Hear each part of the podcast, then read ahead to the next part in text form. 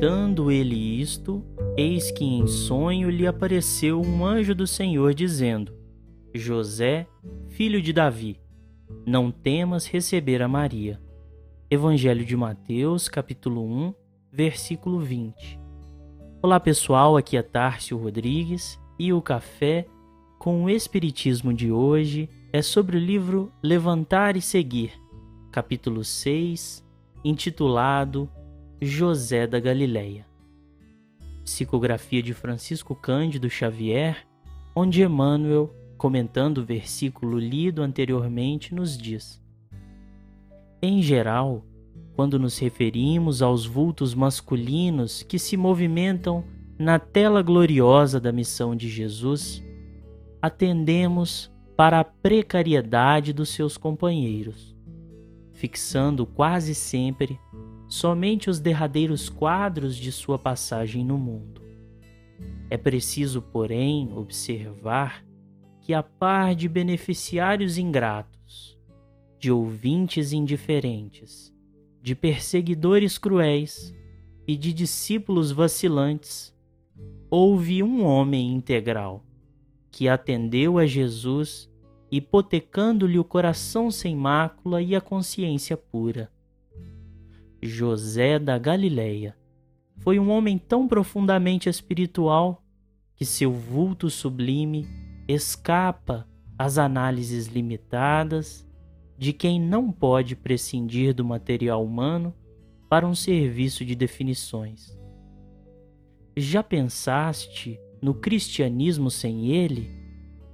Quando se fala excessivamente em falência das criaturas, Recordemos que houve tempo em que Maria e o Cristo foram confiados pelas forças divinas a um homem. Entretanto, embora honrado pela solicitação de um anjo, nunca se vangloriou de dádiva tão alta.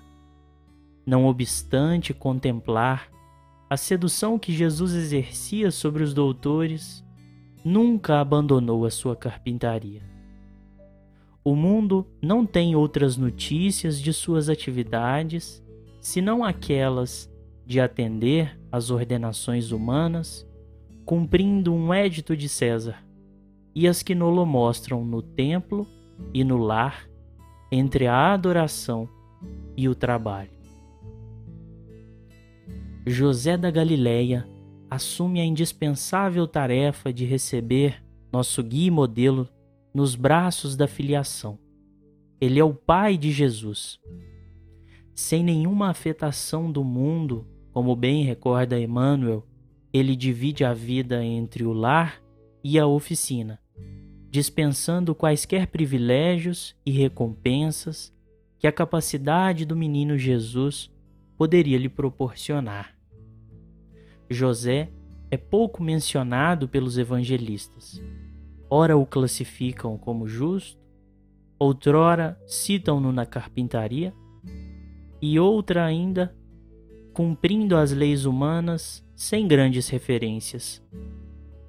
A mensagem diz do quanto mencionamos a falência das criaturas, mas contrastando com o tema, temos Maria e o Cristo, confiados pelas forças divinas a um homem representando a expressão de Deus no mundo que não concorre com a vaidade das criaturas. Quando Humberto de Campos, no livro Boa Nova, narra diálogo de Jesus com Maria logo após a proposta de Eleazar para que o menino fosse apadrinhado entre os doutores em Jerusalém, temos a seguinte resposta do pequeno Cristo: Mãe, toda preparação útil e generosa no mundo é preciosa. Entretanto, eu já estou com Deus. Meu Pai, porém, deseja de nós toda a exemplificação que seja boa, e eu escolherei desse modo a escola melhor. No mesmo dia, embora soubesse das belas promessas que os doutores do templo fizeram na sua presença a seu respeito, Jesus aproximou-se de José e lhe pediu com humildade o admitisse em seus trabalhos.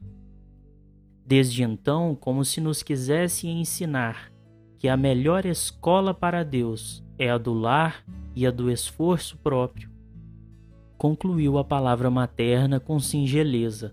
Ele aperfeiçoa as madeiras da oficina, empunha o martelo e a enxó, enchendo a casa de ânimo com a sua doce alegria. O menino Jesus rememora a escola melhor para Deus, do lar e do esforço próprio, do mármore puro e perfeito dos sentimentos e do cinzel da boa vontade. Para mudar decisivamente os passos da humanidade, o Cristo começa a caminhada seguindo os passos do Pai, José da Galileia, que, como nos diz Emmanuel, sem qualquer situação de evidência, deu a Jesus tudo quanto podia dar. A ele deve o cristianismo à porta da primeira hora. Mas José passou no mundo dentro do divino silêncio de Deus. Fiquem com Deus e até o próximo episódio do Café com o Espiritismo.